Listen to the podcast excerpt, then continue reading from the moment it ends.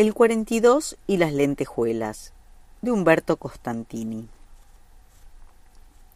Lo del terciopelo naranja no era para calentarse mucho de movida, porque entre las lentejuelas verdes, amarillas y tornasoles, el bordado del número 42 en azul marino, los corazones de fieltro, los flecos blancos y colorados y algunos otros materiales que yo más o menos había calculado como ser un par de espejitos si venían al caso, o unas argollitas de metal para entreverar con los flecos, que también podrían ir, el terciopelo naranja, por más vistoso que fuera, a mí me parecía que no.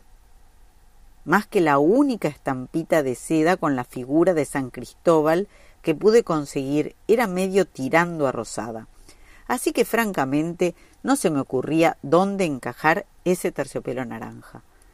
Pero el viejo Tomás tiene sus salidas, y con el tiempo yo me acostumbré a respetárselas.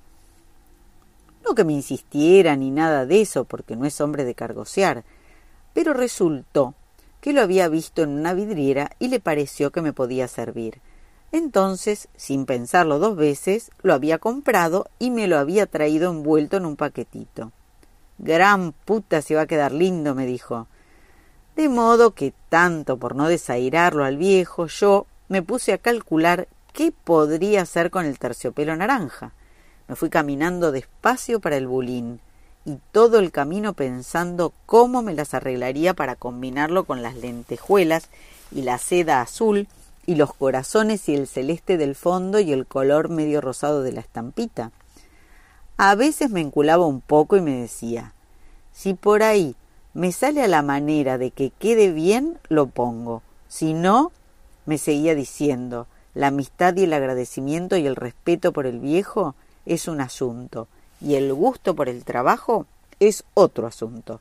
Y el viejo sabe bien que en estas cosas no se puede transar, porque la única vez que transé, me parece, él fue el primero en ponerme una cara de nada que a mí me hizo sentir poco menos que el último de los chantas. Y últimamente me volví a decir, ya medio abriéndome el paraguas, si en una de esas mañana le digo al viejo que no le metí el terciopelo porque no lo vi. Repito, y últimamente me volví a decir, ya medio abriéndome el paraguas, si en una de esas mañana le digo al viejo que no le metí el terciopelo porque no lo vi, o porque no me salió de adentro, o porque no me decía nada, el viejo me va a decir, está bien, Rengo, vos sos dueño, o cualquier día le vas a encontrar el guay, porque el viejo entiende bien y sabe cómo funcionan estas cosas. Llegué a la pieza entonces y ya medio olvidado del terciopelo naranja, me alisté a trabajar. Coloqué todos los materiales a mano las cajitas con lentejuelas, el ovillo de seda, el paño del fondo, en fin, todo, hasta un lápiz y un cacho de papel por las dudas. Que me disculpara el viejo, pero tengo que confesar que ni me acordé de abrir su paquetito.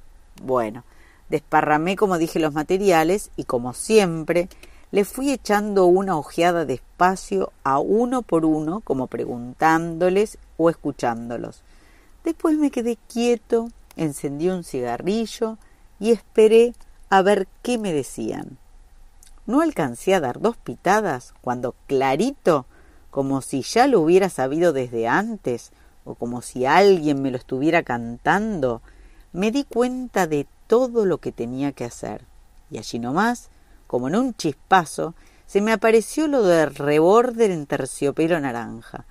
Y entonces, sobre el pucho, pensé que algunas mariposas le iría a poner un poco de terciopelo naranja para que hicieran juego, y a lo mejor también un toquecito dentro de los números. Pero eso después se vería. O sea que ya sabiendo más o menos para dónde iría a rumbear, dejé el papel, agarré lo que iría a ser el paño del fondo y me puse a trabajar. Calculo que serían las diez de la noche.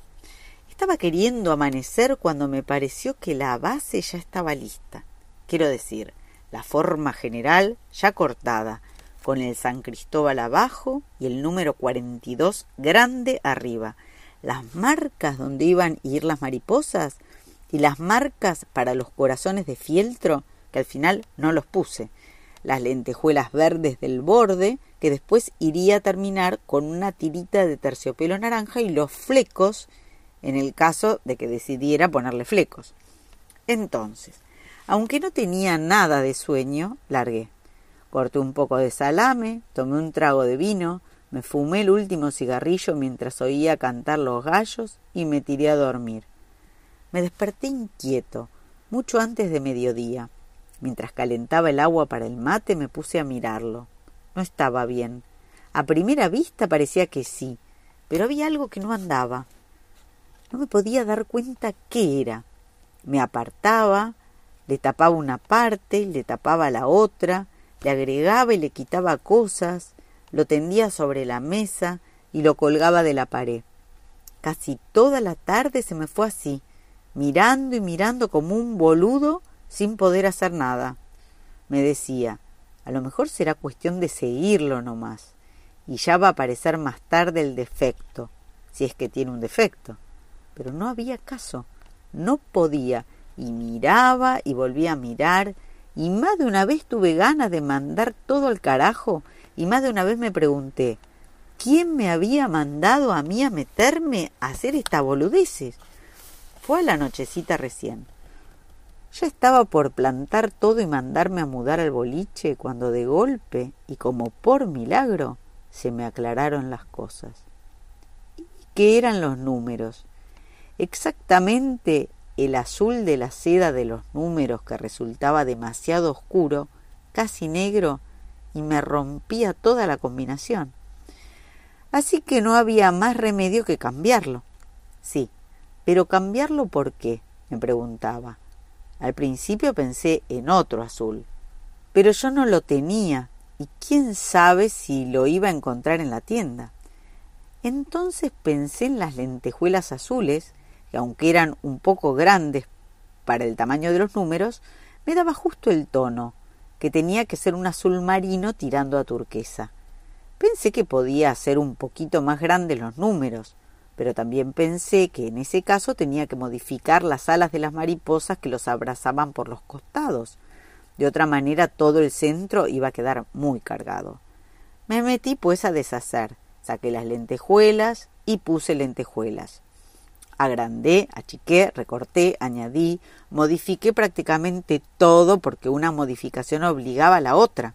No descansé hasta que lo vi otra vez bien encaminado. Serían las once más o menos. Dejé las cosas como estaban y rumbié para la fonda. En la fonda me encontré con el viejo Tomás. No me preguntó nada sobre el trabajo. En cambio, dio un rodeo y me empezó a hablar de aquellas veces que cuando muchacho ayudó por unos meses a pintar los telones en un teatro y me volvió a hablar de cómo preparaban la pintura y de cómo ataban los pinceles en la punta de palos larguísimos y cómo él le alcanzaba los tachos a un italiano que le regalaba libros y le hablaba del supremo ideal y de la fuerza libertaria de la belleza. Le agradecí por dentro que no me hiciera preguntas. Tal vez por eso, entre una cucharada de sopa y otra, le dije, va saliendo. Ajá, me dijo el viejo, y se puso a frotarse la barba haciéndose el distraído. A lo mejor por si yo soltaba algo más. Va saliendo lindo, me parece, le dije. Se sonrió y me llenó el vaso de vino. Del terciopelo naranja, ni una palabra. Levantó la copa como para chocar, pero salió hablando no sé qué de un aviso de televisión que pasaban en ese momento. Es que el viejo sabe que no se puede hablar mucho de lo que uno está haciendo, porque hablar es como una trampa, me dijo una vez. Y yo creo que tiene razón. Así que terminamos de comer, nos quedamos mirando un rato la televisión y no volvimos más sobre el asunto. Esa noche, al volver a la pieza, decidí meterle hasta bien tarde. Seguí con las modificaciones que había empezado. Se me ocurrió después lo del relleno para darle relieve a una parte y se lo puse. Me calenté bastante con el trabajo y algunas partes quedaron definitivamente listas. Cuando largué, me pareció que todo andaba bien y que ya me faltaba poco para terminar. Al otro día, en cuanto abrí los ojos, lo primero que hice fue sentarme a mirarlo. Ni había encendido el cigarrillo siquiera. Tenía miedo de volver a encontrarle un defecto como la otra mañana. O peor todavía, que de pronto se me apareciera allí sobre la mesa un frangollo espantoso que la calentura de la noche no me había dejado de ver. Por suerte no. Lo miré y me pareció bien. Me pareció que todo estaba justo y en su sitio. Era cuestión de meterse a terminar algunos detalles y de veras quedaría listo. Me largué de cabeza entonces, sin titubear, sin pensar en nada más. Y a la tardecita de ese mismo día, el trabajo estaba terminado. Me quedé echado en la cama, mirándolo. Después me levanté, volqué un poco de ginebra en un vaso, encendí un cigarrillo y me volví a echar. Entró esa especie de pereza o ablandamiento que viene después de la puntada final. Estaba contento. Pensé en el viejo Tomás, en sus telones y en su maestro italiano y en aquello de la fuerza libertaria y del supremo ideal. Imaginaba lo que diría cuando se lo mostrara. Creo que me sonreía solo. Después pensé en el gordo Balivián, que me había encargado el trabajo ese, y pensé en los pesos con que me iría a juntar tal vez esa misma noche. Y cosa rara, pensar en el gordo Balivián, en la guita, no me alegraba nada, al contrario, era como si me ensuciara un poco la alegría. Me pregunté por qué, y no lo vi muy claro al principio. Lo que pasa, pensé, es que uno dice, me lo encargaron. Y a veces no es así justamente. Y en el caso del gordo Balivián también pensé, hubo que convencerlo un buen rato para que se decidiera. Hubo que decirle que a su colectivo con el tapizado flamante le vendría al pelo, que quedaría bien allí, contra el espejo, y a un costado del volante, que me dijera como lo quería, y además que no le saldría muy caro. Y aunque el gordo conoce bien mis cosas, porque hice varias para la 107, tuve que decirle que se quedara tranquilo, que le iba a hacer un buen trabajo.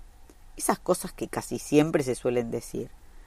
Pero lo pensé mejor, y no tenía que ser eso, me dije, porque si se apartan algunos tipos inteligentes que entienden de entrada lo que uno les ofrece, o a lo mejor hasta me lo piden directamente, a la mayoría de los colectiveros hay que convencerlos.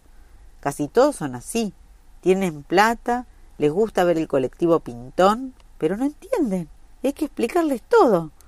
No, lo que me molestaba entonces era otra cosa. Tal vez ese gesto canchero del gordo cuando al final dijo que sí, y cuando medio distraído y contando las monedas me habló de un número cuarenta y dos grande, dentro de un corazón y de un San Cristóbal, como si en ese momento le diera lo mismo colgar un almanaque o el escudito de boca, o como si así, medio con desgano, me diera a entender que me estaba haciendo un favor, o como demostrándome que para él la guita era lo de menos y que se permitía tirarla si le daba la gana en pavaditas como la que yo le ofrecía. Ningún apuro me había dicho para colmo cuando me estaba por ir. Pensé también, para conformarme, que a lo mejor todas esas eran ideas que yo me hacía, que el gordo no había dicho nada jodido después de todo, y que eso del almanaque y de que me estaba haciendo un favor lo había estado carburando yo nomás, por mi cuenta, de todas maneras me saqué de la cabeza el asunto del gordo balivián y me tiré por ahí, esperando que se hiciera la hora de encontrarme con el viejo. De a ratos me levantaba y le echaba una ojeada al trabajo. Estaba lindo. La forma general representaba una corbata, pero grande, sesenta de alto por veinte de ancho. En lo que vendría a ser el nudo, que quedaba acolchado y en relieve, tenía escrito línea 107 en lentejuelas blancas sobre fondo celeste, que es el color de la línea. Alrededor de las lentejuelas, como unos rulos bordados con seda color borrabino. Y por fuera de todo, es decir, sobre los bordes del nudo, una guardita hecha con lentejuelas verdes, que aunque parezca mentira, era el color que estaba pidiendo la guarda más o menos en la mitad superior de lo que sería la parte suelta de la corbata, el número 42, bien claro, que al final lo hice nomás en lentejuelas azules, pero dentro de una especie de óvalo y no de un corazón, como me había dicho el gordo balivián. Después abajo, y no demasiado grande para que no me desequilibrara el conjunto, la estampita de seda de San Cristóbal con su colorcito tirando a rosa viejo, que ni que la hubiera pintado a propósito. Y entre el San Cristóbal y el 42, o sea, un poquito más abajo del medio, una gran mariposa en lentejuelas tornasoles verdes y azules. Como las alas eran bastante grandes y consalientes, como las de los galerones, medio abrazaban, como dije, por los costados al 42 y al San Cristóbal. No me acuerdo si me los había pedido el gordo o no, pero los corazones de paño no se los puse. Lo que le puse en cambio fueron otras mariposas chicas que hacían juegos con la grande del medio. Y todo alrededor una guarda de triangulitos, como quien dice, inspirados en el triángulo grande y acolchado que venía a ser el nudo. Alrededor de esa guarda, o sea, por fuera de la última hilera de lentejuelas, una tirita de no más de medio centímetro de terciopelo naranja. El color naranja se repetía después en otras tres partes. Una era una especie de tajo o medialuna muy finita que iba por dentro y en un solo costado del óvalo. Las otras eran dos mariposas chiquitas, una por abajo a la izquierda y otra por arriba a la derecha. Flecos le puse nada más que en el borde de abajo, de color blanco y rosado, que era justo lo que pedía. Por atrás del nudo y en la parte de arriba le coloqué un ganchito para colgarla y para que se pudiera agarrar de ahí sin manosearla. Fue, me animaba a decirlo, una de las mejores cosas que hice desde que empecé con esto y van para siete años. A pesar de que estaba tocando fondo y de que contaba con esas luces para apagar la pieza, no tenía demasiado apuro para llevársela al gordo balivián. En cambio, unas ganas bárbaras de mostrársela al viejo. De pronto pensé que se me iba a hacer muy largo esperar hasta la noche para encontrarlo en la fonda. Así que ahí nomás envolví la corbata, primero con el papel de seda, después con un papel madera arreglado como funda. La agarré con mucho cuidado por el ganchito y me fui hasta la terminal de la 94. En el café no estaba, en la oficina de la terminal tampoco. Recorrí con la vista los tres o cuatro coches estacionados en la calle hasta que lo vi. Ahí estaba el viejo, haciendo su trabajo, metido en uno de esos cachivaches que tiene la línea. Se me ocurrió darle una sorpresa, así que me acerqué y medio me acomodé detrás de un árbol, cuidando que el paquete con la corbata no se me arrugara. Me quedé quieto y entonces me puse a mirarlo. Serio estaba el viejo dándole a la regadera, al lampazo y a la escoba como si estuviera ocupado en la cosa más importante del mundo. Amagué arrimarme al colectivo para caerle de golpe con el paquete, pero en ese momento se metió un tipo que debía ser el patrón del coche, por lo que se vio a buscar un diario olvidado en el asiento. Subió y se puso a revolver por ahí. Momentito, le gritó el viejo con autoridad. Levantó la escoba y por poco no lo saca carpiendo. Cuando el hombre se fue con su diario, cerró la puerta, puteando en voz baja, y se agachó para apretar el trapo en el balde. Me dije que era mejor esperar a que terminara. Colgué el paquete de un ojal para encender un cigarrillo y me quedé por ahí. Ni falta hacía que me escondiera porque el viejo no miraba más que su trapo y su colectivo. Me salía de la vaina por golpearle la ventanilla y mostrarle desde afuera el paquete, pero esperé.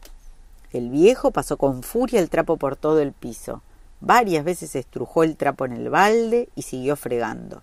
Recién cuando terminó de fregar, abrió la puerta, metió la escoba debajo de un asiento, bajó el balde con el trapo y el cepillo y los acomodó en una especie de cajón con manija que sabe guardar el viejo en la terminal. En ese momento me volví a meter detrás del árbol por las dudas y pude mirarlo más de cerca. Entonces lo que vi me pareció una cosa de locos. El viejo revolvió dentro del cajón y con mucha parsimonia sacó de allí un frasquito. Creía que era desinfectante, pero alcancé a verle la etiqueta. Agua de colonia Atkinsons, decía. Lo destapó, lo olió, echó un chorrito dentro de la regadera, le apretó la tapa y siempre con mucho cuidado lo volvió a guardar. Pasó sin verme muy cerca de donde yo estaba, subió otra vez al colectivo y le dio el último toque a su trabajo. Con mucha calma balanceó la regadera a un lado y a otro para hacer llegar los chorritos a todos los rincones. Hasta la nariz me llegaba el fuerte perfume del agua de Colonia. Voy a dar, me acuerdo que pensé, con el calor de esa noche, entrar en ese colectivo fresquito y perfumado como una mujer. Bajó con cara de satisfecho el viejo. Listo, le gritó, no sé a quién, y se fue a guardar la regadera en el cajón. Al pasar de nuevo junto al árbol, fue cuando me vio. Echó una ojeada al paquete que tenía colgado de la mano y con los ojos brillantes como si estuviera maquinando una diablura, me dijo que lo esperara en el café de enfrente. Guardo esto y enseguida voy para allá, me dijo rápido y como en secreto. Fui hasta el café y me senté a esperarlo. Antes de que alcanzara a pedir algo, lo vi aparecer por la puerta del café secándose la cara con un pañuelo. Me buscó con la vista, arrimó una silla y pidió una vuelta de semillón. Después se apoyó en los codos, señaló con la cabeza el paquete que yo había colgado en el respaldo de una silla y sonriendo me dijo ¿Qué tal? Me encogí de hombros haciéndome el chiquito y muy despacio Fui haciendo deslizar la funda hasta que la corbata quedó solamente envuelta en el papel de seda. La volví a colgar en el respaldo y más despacio todavía, casi como si la estuviera desnudando, le desdoblé primero un lado del papel de seda y después el otro. Y ahí quedó, brillando contra el fondo oscuro de la pared del café, moviéndose apenas por el ventilador de techo titilaba y las lentejuelas se llenaban por momentos de luz. La vi hermosa y estrellada, azul y guiñadora como un cielo en verano. El viejo la miró largo con los ojitos entrecerrados. Encendió sin convidar un cigarrillo y se apartó para verla de lejos. Después se acercó con la cabeza un poco ladeada, estiró la mano, y amagó pasarle la punta de los dedos sobre el reborde de terciopelo naranja, pero al mirarse las manos mugrientas se contuvo, dio una pitada larga a su cigarrillo y me dijo en voz baja, como de confidencia, una belleza, Rengo, y enseguida, vamos a festejar. Le contesté que iríamos a festejar más tarde, una vez que la entregara el trabajo a Balivián. No quería decírselo al viejo, pero esperaba cobrar esos pesos para convidar yo. Quedamos en encontrarnos en la fonda. Me fui para el recorrido de la 107 a ver si lo campeaba el 42 de paré en Mosconi y Avenida San Martín y empecé a preguntar a algunos colectiveros. Por lo que pude saber, tenía salida a las diez y treinta y cinco de Núñez. Eso quería decir que faltaba una hora larga para que el colectivo 42 apareciese por allí. Era una hermosa noche de verano. Vi un bar, de casualidad encontré una mesa desocupada en la vereda, colgué el paquete en el respaldo de una silla y me senté. De paso, podía echarle una ojeada a los 107 que venían de Núñez. Llamé al mozo y pedí un balón. Estaba tranquilo. Un buen trabajo terminado. Los pesos que si Dios quería me iría a hacer en cuanto lo encontrara el gordo, la cena dentro de un rato con el viejo Tomás. Todo andaba bien esa noche, pensaba, como esa silla en la vereda y los horarios del gordo y la frescura de la cerveza. El encuentro con el gordo Balivián, misteriosamente, me volvía a producir la misma sensación de disgusto. Pero no quería pensar en eso. Lo que quería más bien era mirar la calle, descansar, tomar tranquilo mi cerveza y sobre todo entretenerme, pensar macanas, como se dice, viajar un poco con el mate, cosa que de un tiempo a esta parte se me ha hecho como un vicio. mientras miraba de tanto en tanto los colectivos, me puse a pensar en el viejo Tomás. Pensé en lo que me había dicho esa noche, y pensé que para mí era importante que el viejo lo hubiera dicho. Pensé en esa manera suya de apreciar un trabajo y de dar a entender que lo aprecia, sin decir las huevadas que dicen algunos cuando quieren elogiar. Y no solamente de apreciar, me dije, de hacer juicio también. Y al decir hacer juicio me acordé de pronto de aquella vez cuando, yo no sé por qué, las cosas no me habían querido salir. Y que entonces, en vez de demorarme en averiguar por qué no salían, o de esperar esa vocecita de adentro que con paciencia a veces lo aclara todo, por apuro o por pereza, o vaya a saber por qué, me había puesto a macanear. Había agregado detalles de grupo, esas combinaciones facilongas que uno sabe que a los colectiveros les gustan, espejitos, piedritas de colores, fotos de Gardel, esas cosas. Me acordé entonces de la cara que había puesto el viejo en cuanto las vio. Ni una palabra dijo. Las miró de reojo nomás y puso aquella cara de cambiar de conversación que me hizo sentir de golpe un chanta y un mentiroso. Creo que desde esa vez no volví a macanear nunca más. Pero esa noche el viejo había dicho una belleza, Rengo. Y yo estaba contento, porque dentro de un rato festejaríamos y todo nos parecería bárbaro. Y el viejo, ya medio en pedo, se pondría a hablar de cuando pintaba los telones en un teatro y de su maestro italiano y de la fuerza libertaria de la belleza. Y a mí me vendría esa especie de paz o de pilladura, pero que no ha de ser pilladura, porque aún en medio de la pilladura o del pedo voy a estar sabiendo que al otro día voy a querer hacer algo como la gente. Y me puede salir un bodrio, y me voy a quedar las horas y las horas mirando los materiales sin saber qué hacer, y me voy a llamar inútil y pajero, y me voy a jurar que es la última vez en la vida que me meto a hacer estas boludeces. Después me puse a pensar en cuando lo conocí al viejo Tomás, y como un recuerdo va trayendo al otro, en aquellos meses, que en aquel entonces me parecieron tan bravos, pero que ahora, mirados desde lejos, creo que no fueran para tanto, Quiero decir los meses después del accidente, cuando ya antes de salir del hospital empecé con estas cosas, tanto como para ir tirando y hasta que consiguiera algo fijo. Y entonces, mientras masticaba manices y le miraba la espuma al segundo balón, me vino a la memoria aquella noche en que lo conocí al viejo, y me volví a ver recién salido del hospital, con aquellos adornos de goma para la palanca de cambio que yo me había largado a hacer por hacer algo. Me sonreí y pensé que no eran tan fuleros después de todo si se tenía en cuenta mi total falta de experiencia. Y me acordé de cómo los hacía, cómo buscaba pedazos de cámara negros o colorados y los recortaba con tijeras y cortaplumas y los pintaba y los claveteaba con tachuelas de tapicero. Y me acordé, parece mentira, de cada una de las flores y estrellas y mariposas y figuras de fantasía que hice en aquella época. Y me acordé también de la poca confianza que me tenía cuando las llevaba a los cafés donde paraban los colectiveros. Pero me acordé sobre todo de la noche aquella, y de aquellos dos trabajitos, y del tiempo que hacía que los llevaba en la mano sin poderlos ubicar, y de la semana que me había pasado trabajando, estropeando material y corrigiendo como loco para que al final ni me los miraran, y de lo pelotudo que me sentía de ratos. En eso pasó el 71 de la 107 y frenó en la esquina por el semáforo.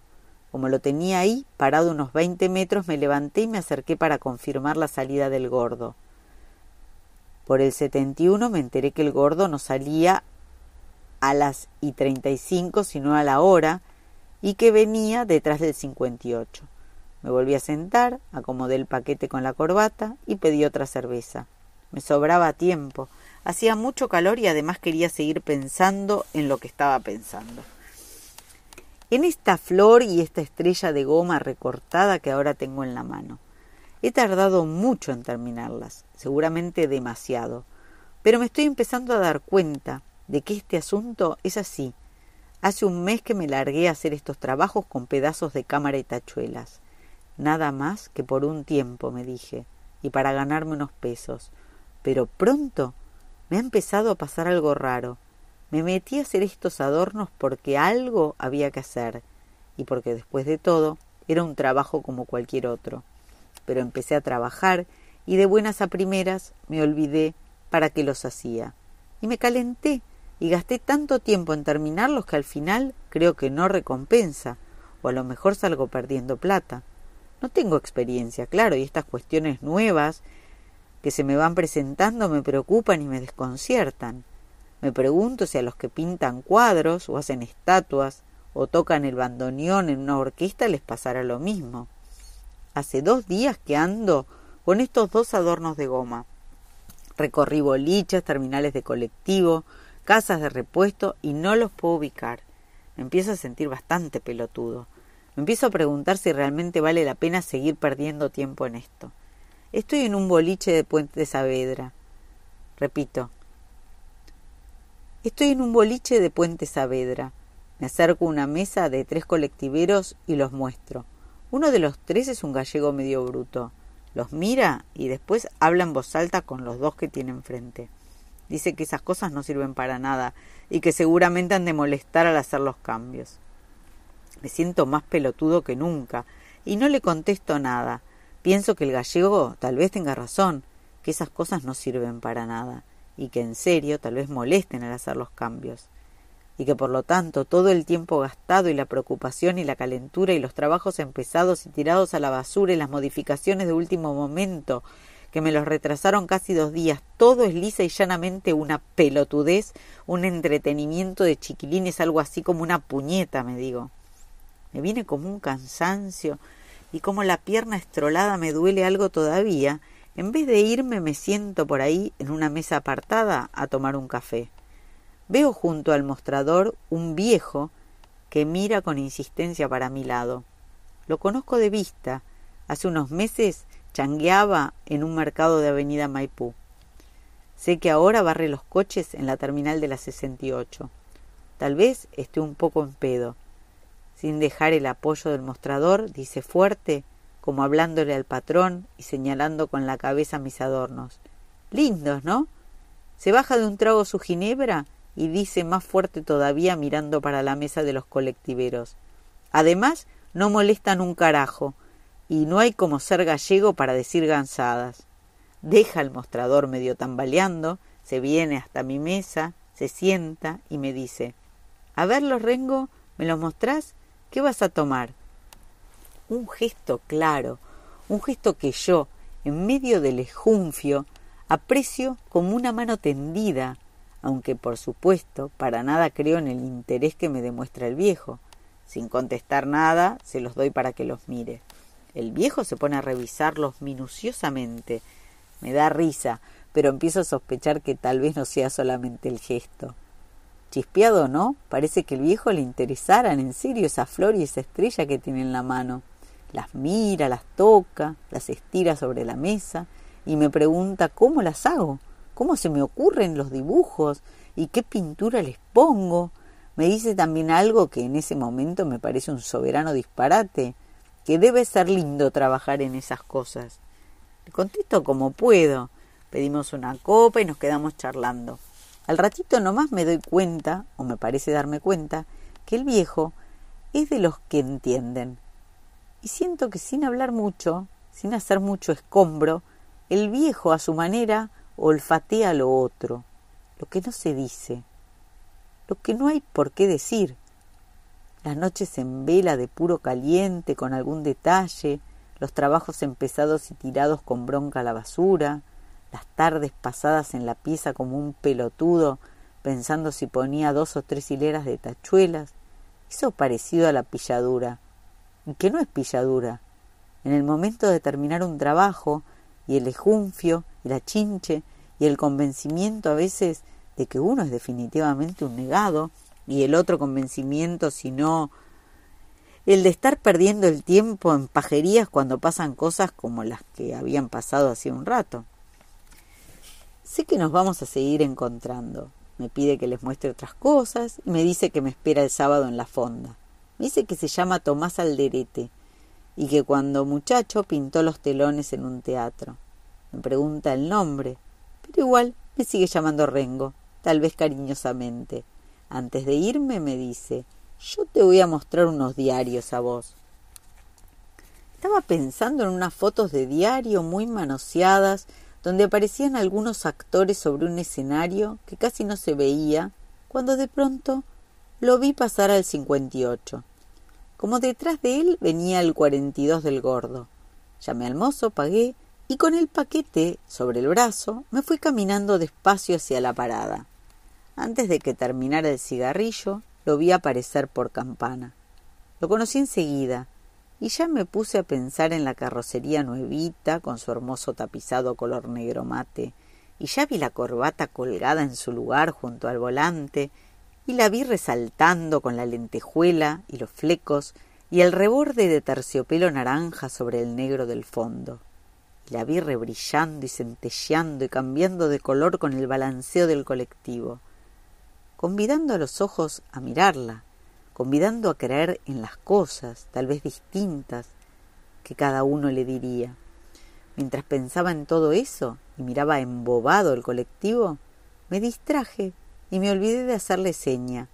Tal vez pensé que no hacía falta, que al verme allí, junto al poste, el gordo, me iba a conocer y me iba a parar. En cambio no me vio y no me conoció, porque pasó al ladito mío y siguió de largo. Tuve que chiflar fuerte dos veces y después pegar un grito llamándolo por su nombre para que el hombre finalmente frenara, bastante más allá de donde yo estaba.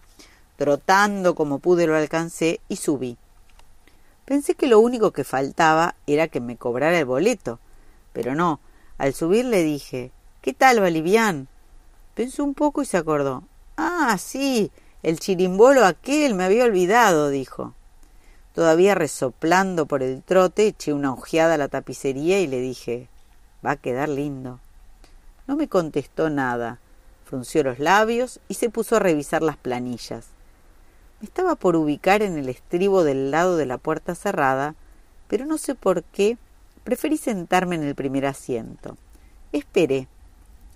Al doblar por del carril, levantó apenas la vista hasta el espejo y me dijo te lo había encargado, ¿no?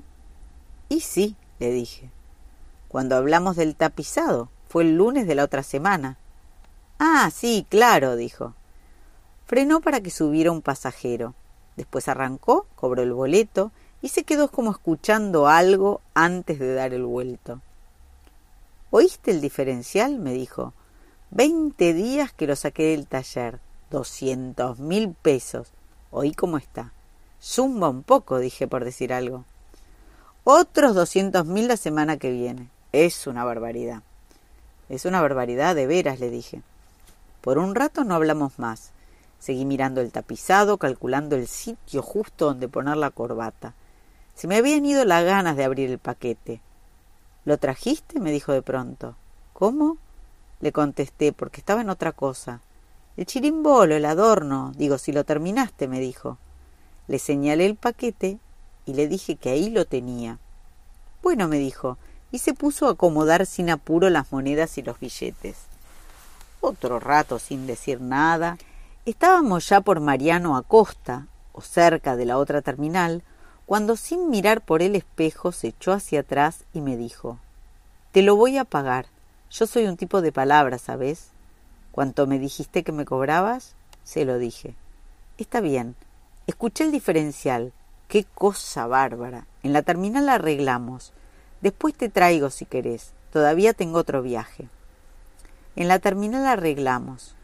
Bajaron los pocos pasajeros que quedaban bajo Alivián. Me dijo que iba hasta el control y que enseguida volvía. Lo esperé. Llegó a los pocos minutos hablando a los gritos con alguien de adentro de la oficina. Traía la billetera en la mano. Todavía riéndose, se acomodó frente al volante, contó los billetes y por encima del hombro me los alcanzó. Ponelo aquí arriba, me dijo. Mañana o pasado lo hago colgar. No aguanté más y le dije ¿Pero no lo querés ver primero? Sí, sí, después. Ahora ya salgo. Ponelo ahí nomás, me dijo. ¿Tengo que poner eso? tengo que poner el cartelito con las tarifas nuevas que todavía ni tuve tiempo y tengo que poner la propaganda del negocio de mi cuñado. Me la trajo a casa y no sé dónde la voy a meter. Un despelote. Le dije, mira, Valivian, yo bajo. Tengo que hacer por aquí. Chau. Otro día me decís qué te pareció. Y me bajé. Me fui caminando por Balbastro, doblé por Pedernera, hice un par de cuadras y volví por Santander. Tal vez puteaba por dentro. Tal vez me dije que por algo sentía ese disgusto cuando pensaba en el gordo. Tal vez me enchinché conmigo y me pegué un levante y me pregunté por qué carajo andaba amargado. Había terminado un trabajo, lo había entregado, lo había cobrado en el momento y ahora tenía la guita fresca allí, en el bolsillo. Me acuerdo de que en algún momento hablé solo, como un piantado, y dije, como si fuera un repuesto. Che, Rengo, dame unos aros de cilindro de tal medida, mañana pasado los hago colocar, cosas así. Después dije, pero no, ni siquiera un repuesto. Un repuesto se necesita, se lo va a comprar. Cambio este, yo soy un tipo de palabra. A mí no me importa lo que vos hiciste, si ni siquiera me acordaba. Yo te pago porque soy así, porque tengo guita, y no soy un pijotero. Oí el diferencial, como para chilumbolos está el asunto. ¿Cuánto dijiste que me ibas a cobrar? Aquí tenés la plata. ¿Qué más querés? Cuando volví a la parada, sé que me las estaba agarrando con el cartelito de las tarifas o con la propaganda del cuñado que seguramente tenía que ser una pizzería, y entonces Veía una pizza enorme, pintada de colorada y blanco y amarillo y verde con aceitunas y mozzarella y anchoas y tomates y rodajitas de cebolla, ocupando todo el techo del colectivo. Y detrás de la pizza, asomando apenas detrás de una aceituna un pedacito de terciopelo naranja y cuatro o cinco lentejuelas. Eran cerca de las doce cuando llegué a la fonda. En la mesa de siempre estaba el viejo, mirando la televisión. Se había puesto una camisa recién planchada y se había hecho lustrar los zapatos. Pensé que ya había comido porque tenía una botella sobre la mesa y ya estaba un poco chispeado. Pero no, me dijo que me estaba esperando. Así que me senté, pedimos algo para picar y otra botella. Empecé a contar algo de lo que había pasado con el gordo balivián, pero de pronto, frente al viejo, me parecieron pavadas y me callé. Seguimos chupando y mirando de a ratos la televisión. Cuando en la fonda empezaron a levantar las sillas, nos metimos en un bar nos agarramos tal peludo esa noche que yo canté y el viejo dijo un verso. Y después nos pusimos a pulsear y le pegamos la vuelta a todos los que estaban mirando. Cuando salimos del bar le dije al viejo que largaba, que no iba a trabajar más en esas cosas. El viejo se me plantó de frente, levantó el dedo como para decir una frase importante, pero como con la mamúa no le salió o se lo olvidó, me agarró fuerte del brazo y me dijo que no fuera pelotudo. Seguimos caminando abrazados y nos metimos en otro bar.